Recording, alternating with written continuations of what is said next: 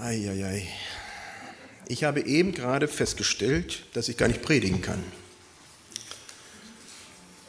Äh, wer kann einspringen?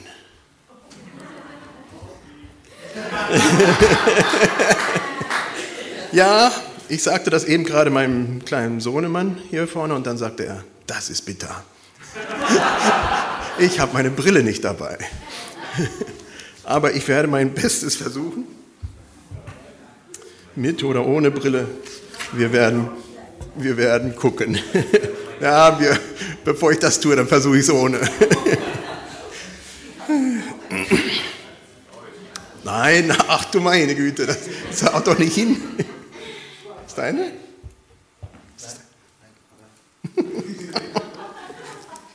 oh nee. Also. Ist gut gemeint, aber ich, ich hoffe, ich. Nein, ich denke, nein, nein, nein, bevor ich alle probiere. Nein! Das kriegen wir schon hin. Also, na,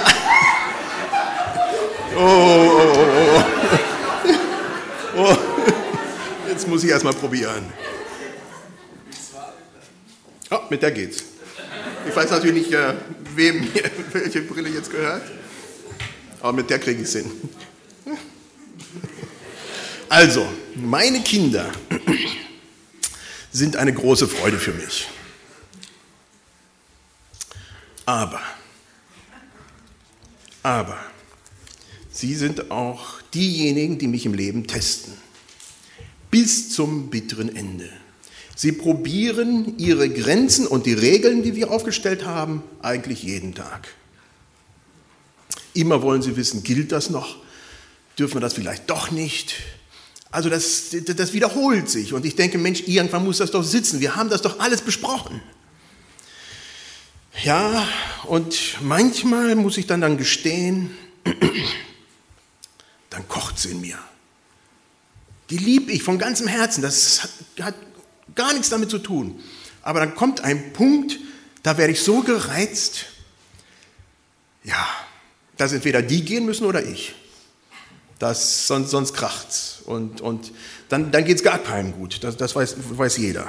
Ja, also ich bin ja froh, dass ihr das nicht erlebt.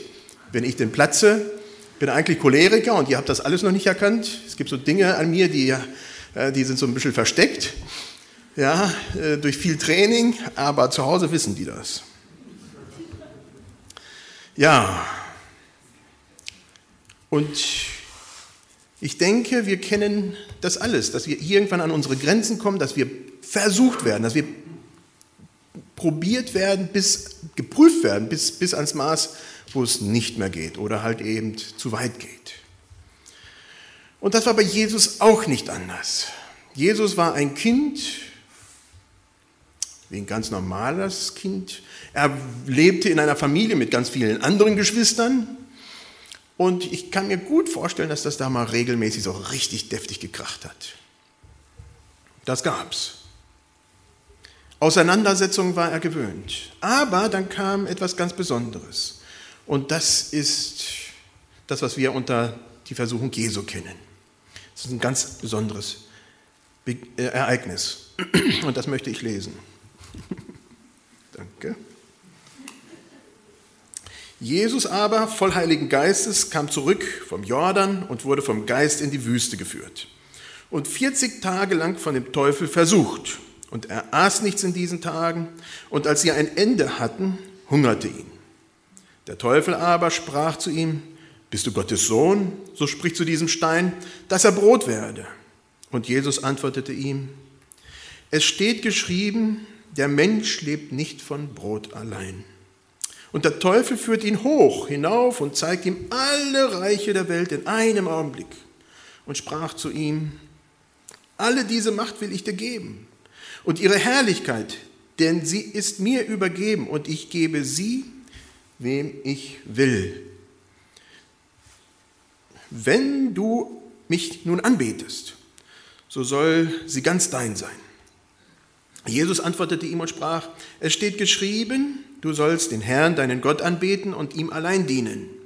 Und er führte ihn nach Jerusalem und stellte ihn auf die Zinne des Tempels ganz oben hin. Und sprach zu ihm, bist du Gottes Sohn, so wirf dich von hier herunter, denn es steht geschrieben, Und sie werden, äh, nee, er wird seinen Engeln deinetwegen befehlen, dass sie dich bewahren. Und sie werden dich auf den Händen tragen, damit du deinen Fuß nicht an einen Stein stößt.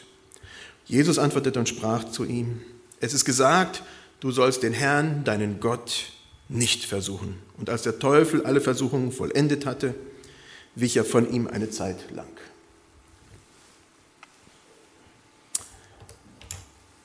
Hier passiert etwas, wovon wir gehört haben äh, in den Impulstagen, äh, war ein Psychologe und Gemeindegründer bei uns und der hat gesagt, bei uns in Deutschland ist so ein ganz kleiner Rahmen an Unerklärlichem. In anderen Völkern ist das normalerweise so ein großer Batzen in unserem Verständnis, was unerklärlich ist, das Übernatürliche. Und dann kommen andere Bereiche. Bei uns ist es ganz klein. Unsere Mentalität sagt, wir erklären alles. Wir ergründen alle Fragen. Aber es bleibt halt eben doch so ein kleiner Rahmen. Und in diesen bewegen wir uns heute. Der Teufel versucht Jesus. Ich weiß nicht, wie ihr euch den Teufel vorstellt. Vielleicht so, mit ein paar Hörnchen und seinem Spieß, der wirklich so auf die Menschen losgeht. Das ist natürlich eine sehr starke Verniedlichung, was wiederum äh, komplett nicht zutrifft. Es gab da Bilder, die hätte ich lieber genommen, aber ich dachte, die kann ich heute nicht zeigen, die in dem Ganzen zutreffender sind. Ähm, wir kriegen es halt eben oftmals gar nicht mit, was der Teufel tut. Sein, äh, ja, ich werde nachher noch auf, äh, auf erklären, was es eigentlich bedeutet, dieses Wort. Bis jetzt war, bis jetzt war Jesus eigentlich passiv.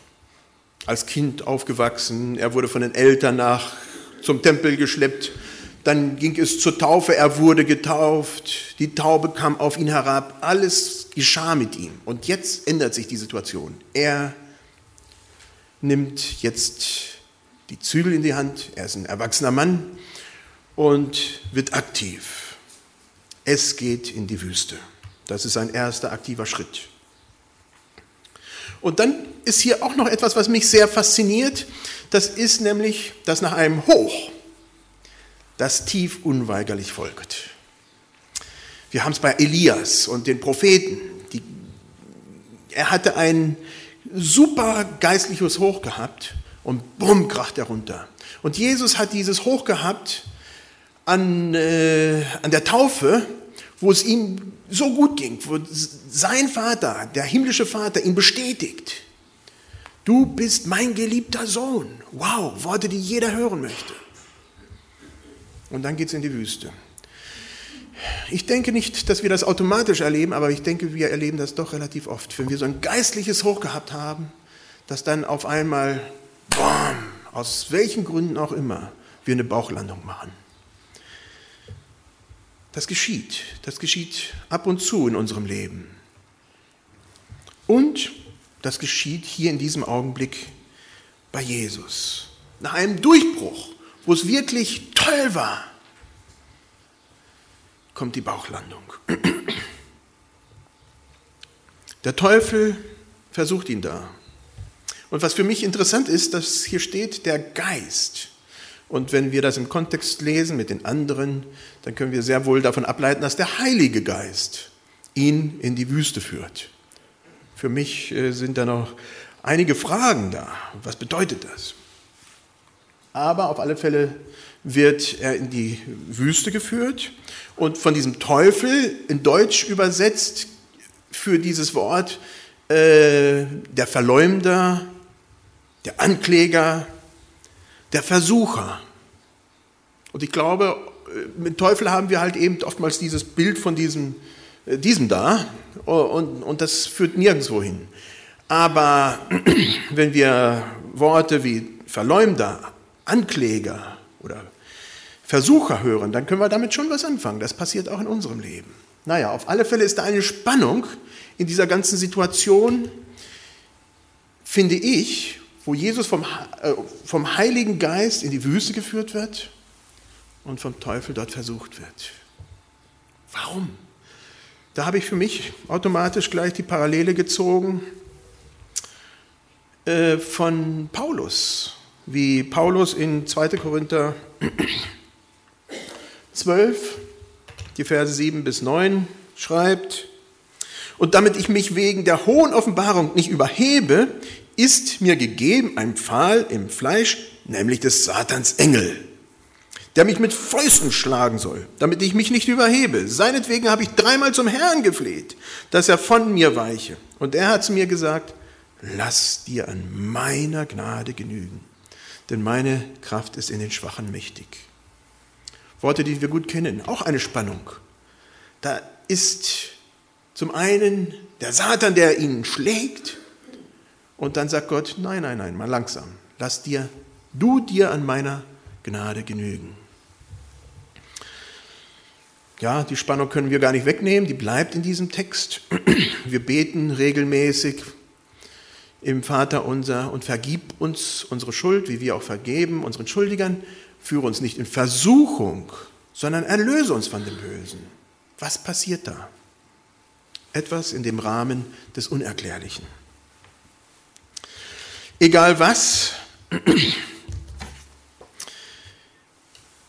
Jesus ist im Auftrag Gottes unterwegs. Und, oh, das ist noch ein bisschen verfrüht, aber da kommen wir noch gleich hin. Und da ist für ihn ganz zentral Treue. Treue für ihn ganz wichtig. Das war im Alten Testament und auch im jüdischen Verständnis immer etwas, was Prüfungen mit sich brachte. Treue musste geprüft werden. Wenn jemand treu sein will, dann heißt das, dass man da geprüft wird. Ich hatte am Freitag eine Frau ungefähr in meinem Alter, die kam heulend in mein Büro, die Ehe ist dahin. Wir haben zusammen geweint. Prüfungen. Wir kennen sie hier und in anderen Bereichen. Und so ist das Verständnis im Alten Testament. Wir brauchen nur an Hiob denken. Dieser Mann, wo auch der Verführer, der Ankläger, der Verleumder zu Gott kommt, Satan, und sagt, hier, da ist dein Mann. Und Gott sagt, hast du gut auf den aufgepasst? Und dann sagt Satan, ja, ja, ja, jetzt nimm ich mal so ein bisschen von den guten Vorrechten weg, Gesundheit, Frau und Kinder, alles mal futsch, dann, dann sieht das Ganze schon anders aus. Also Treue wird geprüft. Das ist das Verständnis im Alten Testament und auch im jüdischen Verständnis. Ich möchte sagen, das ist so wie eine Erkältung. Um das Immunabwehrsystem auf Trab zu kriegen, unser Körper, dann kriegen wir ab und zu mal auch Krankheiten. Und dann baut sich wieder so ein System im Körper auf, wenn das denn alles gut überstanden wird. Manchmal geht es ja auch daneben und dann sterben Leute. Aber wenn es denn klappt, dann sind wir danach stärker. Dann geht es uns besser, wenn denn wieder verschiedene Krankheitskeime aus verschiedenen Gründen kommen. Also es wird geprüft. Und dann ist hier noch etwas anderes. Es ist ein Anspiel ganz eindeutig auf Israel. Israel ging in die Wüste. Israel war 40 Jahre lang in die Wüste. Jesus ging 40 Tage in die Wüste. Und hier ist auch eine Sache, die nicht parallel ist mit äh, Israel. Israel wurde geprüft und ja, sie versagten. Jesus wird geprüft und er versagt nicht. Und dann kommen wir zur ersten Prüfung, das ist das Brot.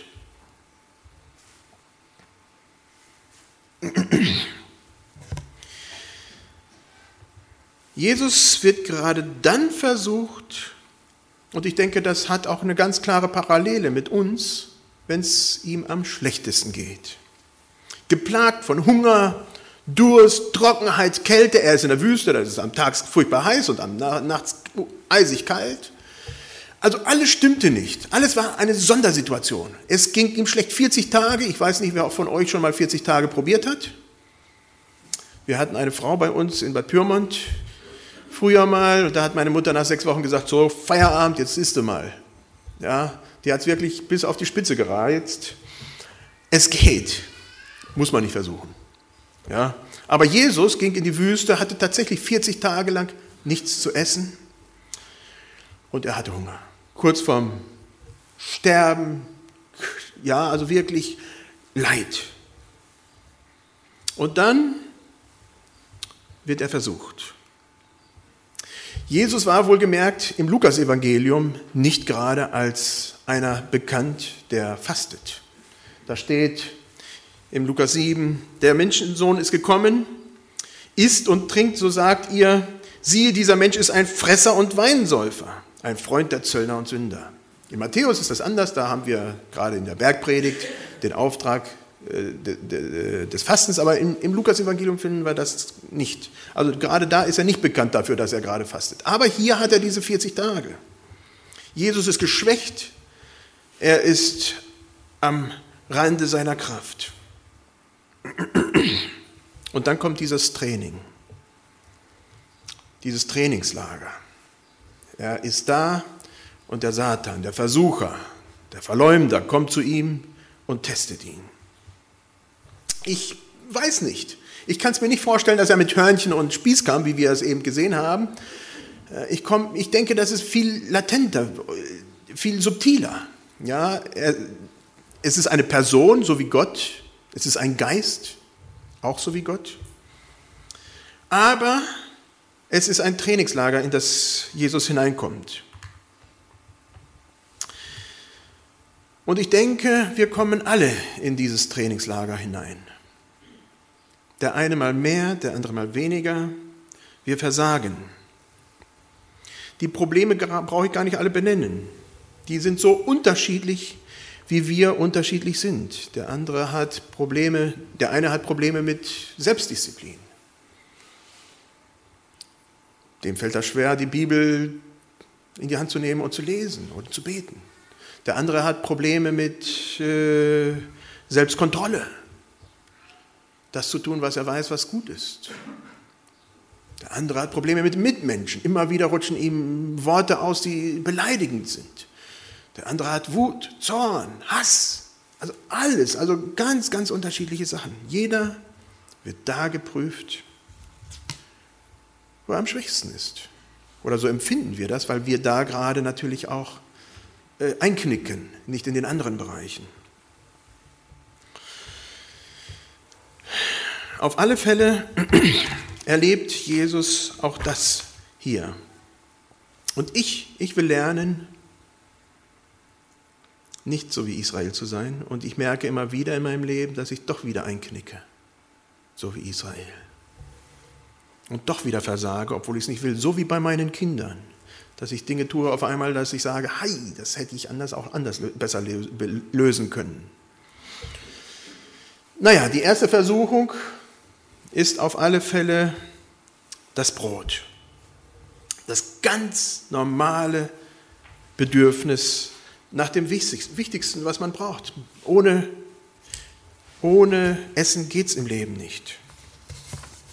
Und da wird Jesus geprüft. Und ich denke, dass die Prüfung, die da ist, ist, dass Jesus mit seiner Kraft und in seiner eigenen Art und Weise das für sich selber nutzt.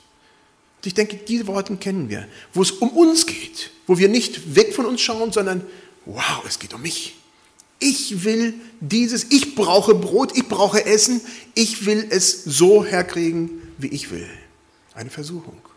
Sich nicht auf Gott zu verlassen, dass er tatsächlich auch nach 40 Tagen für ihn sorgen wird, sondern dass es jetzt ich bin, der mal endlich tätig werde.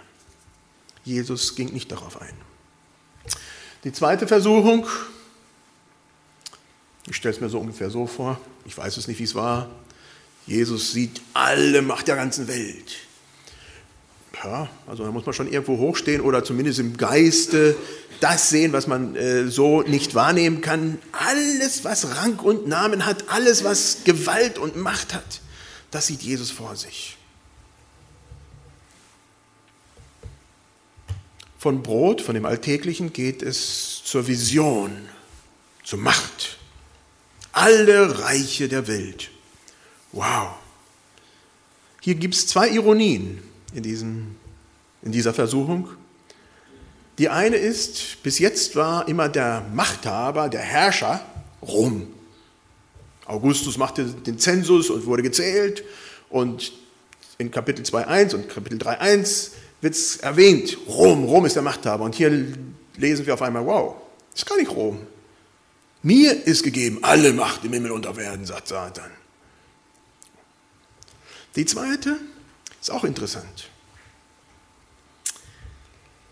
Ja, Gott verspricht Jesus sein ewiges Reich. Das kann er haben. Und Satan will dies, dies ersetzen, indem er sich da reinspielt. Aber da ist ein kleines Wort, was da steht. Ja, da steht, alle diese Macht will ich dir geben und ihre Helligkeit, denn sie ist mir übergeben.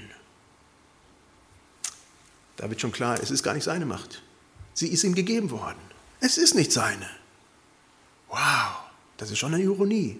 Er will da Jesus was geben, was seinem Vater gehört. Er ist der Sohn, hat Anspruch auf alles. Und da kommt Satan und sagt, das ist mir übergeben, das kann ich dir geben. Jesus geht auf diesen schlechten Deal nicht ein. Oh, ja. Dann kommt die dritte Versuchung. Der Tempel Tolles Gebilde, groß, gewaltig. Die Zinne des Tempels, ich weiß nicht wirklich, ich kann mir vorstellen, dass das einer von diesen vier Zinnen da oben ist. Oder halt eben dein Zentrum. Da steht Jesus und wird versucht. Was bedeutet das? Stürz dich darunter und es wird dir nichts passieren, sagt Satan. Zitiert dabei die Bibel. Er hat, ja, Satan ist lernfähig, ja, der Versucher ist lernfähig. Jesus hatte bis jetzt immer Bibelverse als Antwort zitiert, also das kann er auch. Ja, also zitiert er einen Bibelvers. Psalm 91, Verse 11 und 12. Er wird seinen Engeln deinetwegen befehlen, dass sie dich bewahren und sie werden dich auf die Händen tragen, damit du deinen Fuß nicht an einen Stein stößt. Tja, was sagt man da? Die Bibel ist zitiert, das ist gültig. Sollte das etwa nicht wahr sein? Die Frage hier, und das ist eine schwierige Frage, ist, welche Bibellese ist richtig? Welche Art des Bibellesens ist richtig? Warum soll die von Satan falsch sein und die von Jesus richtig. Jesu Antwort ist natürlich auch ein Bibelwort. Ja, auch eins, das man schon in 5. Mose 6, was, Mose, äh, was äh, bei der ganzen Wüstenwanderung schon mitzählte, du sollst den Herrn, dein Gott, nicht versuchen. Ja, wie liest man die Bibel richtig? Satan kann das auch. Und ich denke an die ganzen vielen Pharisäer, die die Schriften in- und auswendig kannten und sie doch falsch benutzt hatten.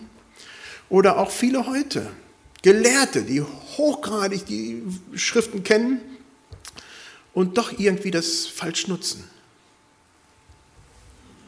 Ich denke, wir kommen nicht darum rum, mit glaubenden Gehorsam zu Gott zu kommen und so die Bibel zu lesen.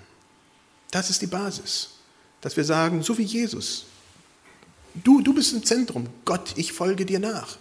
Ich glaube und ich folge. Davon war bei Satan überhaupt nicht die Rede. Er hatte kein Interesse zu folgen und zu glauben. Er kannte die Schriften, darum ging es nicht. Wie gesagt, Israel ist wieder im Gegensatz zu Jesus.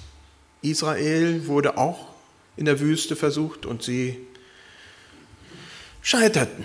Mal beim Brot, dann wollten sie Manna oder kriegten sie Manna, sie klagten. Mal beim Wasser, es gab kein Wasser, dann hat Mose ihnen Wasser gegeben.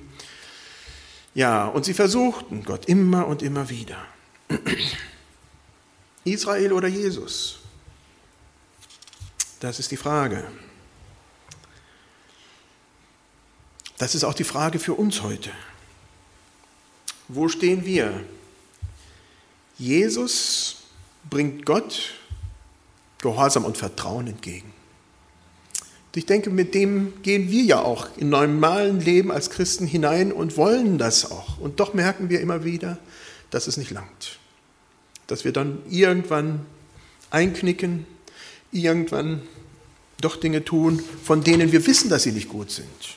Wir brauchen ja noch nicht mal die vielen Gebote. Wir sind ja uns eigen schon genug Gebote, wo wir Sachen tun, die unsere Grenzen überschreiten. Ich denke, wir haben viel gehört. So wie Israel schaffen wir es auch heute nicht, aus unserer eigenen Kraft das zu tun, was wir tun sollten. Wir brauchen heute auch glaubenden Gehorsam, wo wir sagen, Herr, tue du mit mir, was du willst, nicht was ich will. Geh du mit, ich will folgen. Ohne stranden wir. So wie wir das bei Jesus jetzt gesehen haben, so werden wir auch geprüft, jeder einzelne von uns. Jeder von euch kennt seine Schwächen viel besser als jeder andere. Beim einen ist es dies, beim anderen ist es jenes. Aber wir kommen nicht drum rum. Ein Teil, der auch hier wichtig ist, den ich noch gar nicht erwähnt habe, ist, dass Satan dem Jesus eigentlich ein gutes Leben zeigen wollte. Ja, du brauchst doch dieses ganze Leiden nicht. Und Jesus von Anfang an sagt, nein, dieser Weg, den ich habe, mit 40 Tage Hunger und was nicht alles, der Weg des Leidens, das wird mein ganzer Weg sein. Von A bis Z, bis zum Ende. Ich gehe nicht automatisch den Weg, der so schön und super scheint und ja, glitzert und glänzt, nur weil er äh, für mich Besseres verspricht, sondern ich gehe den richtigen Weg.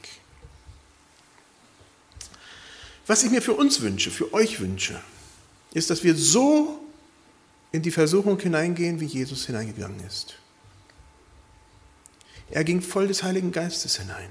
Das sind die Worte, die vorher sind. Voll des Heiligen Geistes ging er von der Taufe in seinen Auftrag hinein und wurde vom Geist in die Wüste geführt. Das schützt uns, wohlgemerkt, nicht vor Versuchungen. Das schützt uns nicht vor Versuchungen, aber es schützt uns in den Versuchungen. Und das wünsche ich mir.